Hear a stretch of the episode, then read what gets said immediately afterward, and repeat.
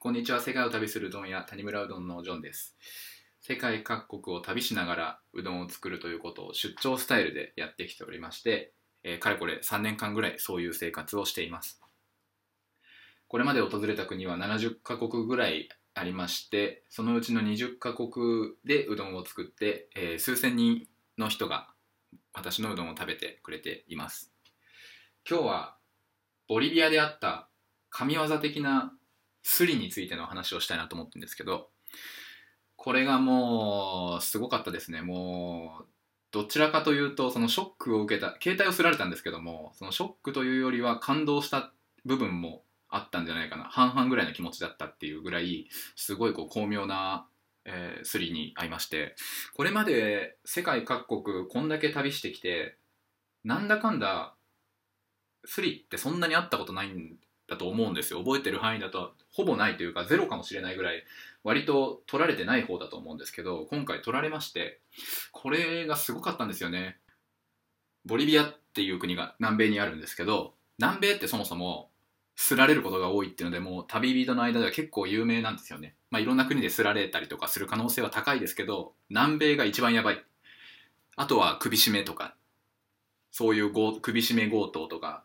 まあ、ケチャップかけられてそれですられるとかなんかそういう巧妙なやり口があるっていうので結構有名なんですよね。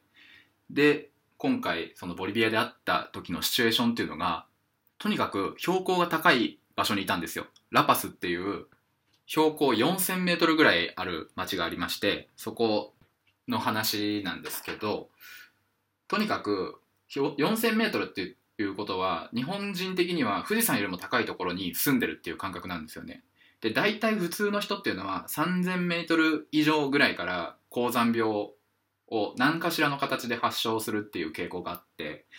まあそれが重症なのか軽症なのかっていうのはその人の体質によるものなんですけど、まあ、何かしらあると。なのでちょっとこう頭が痛いなとかフラフラするなとかだるいなとか眠いなとかお腹痛いなとかそういう感覚が大体そのぐらいの標高になると出始めます。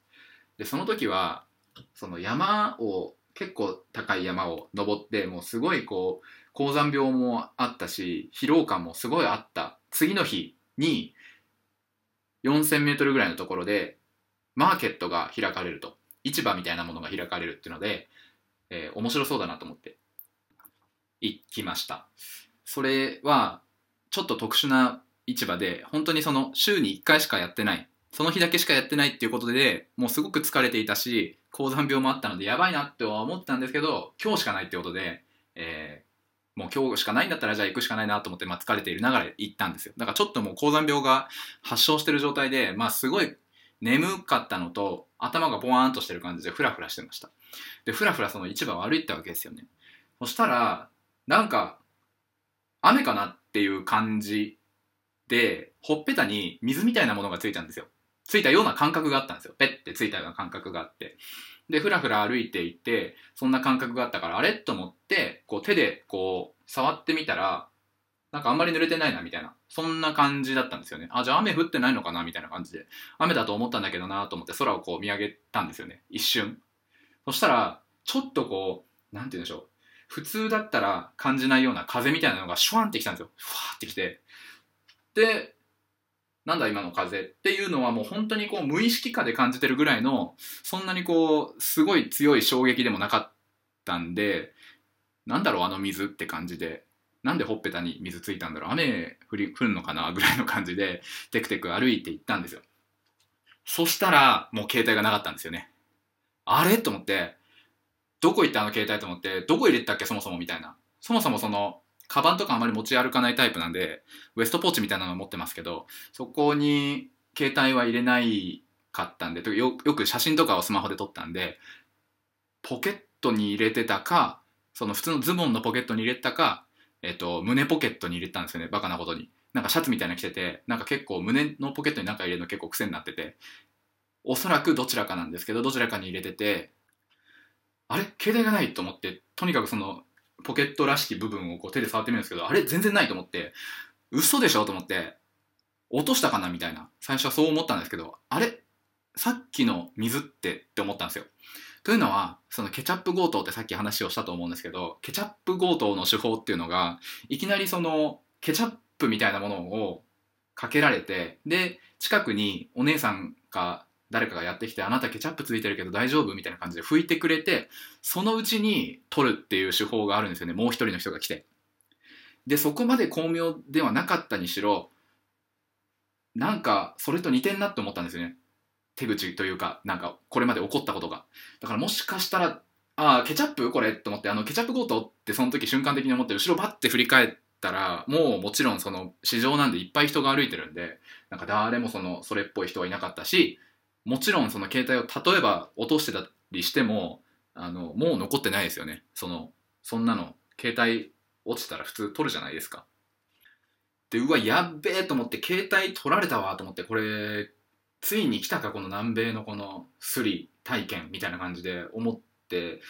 ショックだったんですよね。というかやっぱ頭ポワってしたからな高山病の時なんかにこんなとこ来るのダメだなとか思って気抜いてたわとかって思ってショックだった一方でいやでもあれすごかったなみたいな全然気づかなかったみたいな感じですねなんかこう取られた感覚っていうのが一切なくって普通そのポケットからなんか物がなくなったりとかしたらなんかそういう感覚ってちょっとこう体に触れてる部分のポケットだったらあるじゃないですか。でもその感覚が一切なくて本当にその感じたのはその水と風だけなんですよね。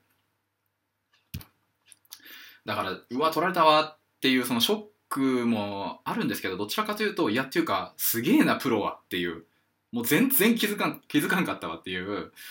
体験でしたね。いやもうかれこれ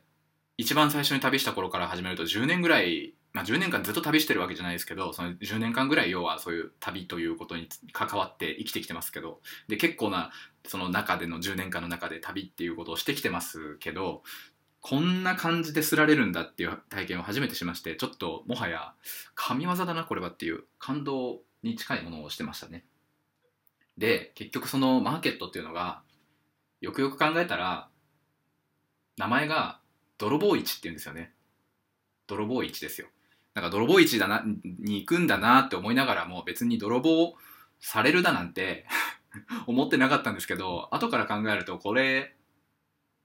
オチだなみたいなオチになってんなみたいな。別に狙っ今話にオチをつけようと思って言ったわけじゃないんですけどよくよく考えたらもうオチみたいな話だった。オチ付きの話できちゃったみたいな感じでしたね。もうなんかまんまとやられたというそういう感じの話でした。こんな落ち着きの話落ちがもうついてるような話をここでするっていうのはそのパブリックにするっていうのはかっこ悪いし恥ずかしい話なんですけどまあ本当にやられました。お恥ずかしいことに。という話です。はい。ということで今日はここまでにしたいと思います。またこんな話をしてほしいとかっていうリクエストがあればどっかに書いていただけると嬉しいです。ではまた次の回でお会いしましょう。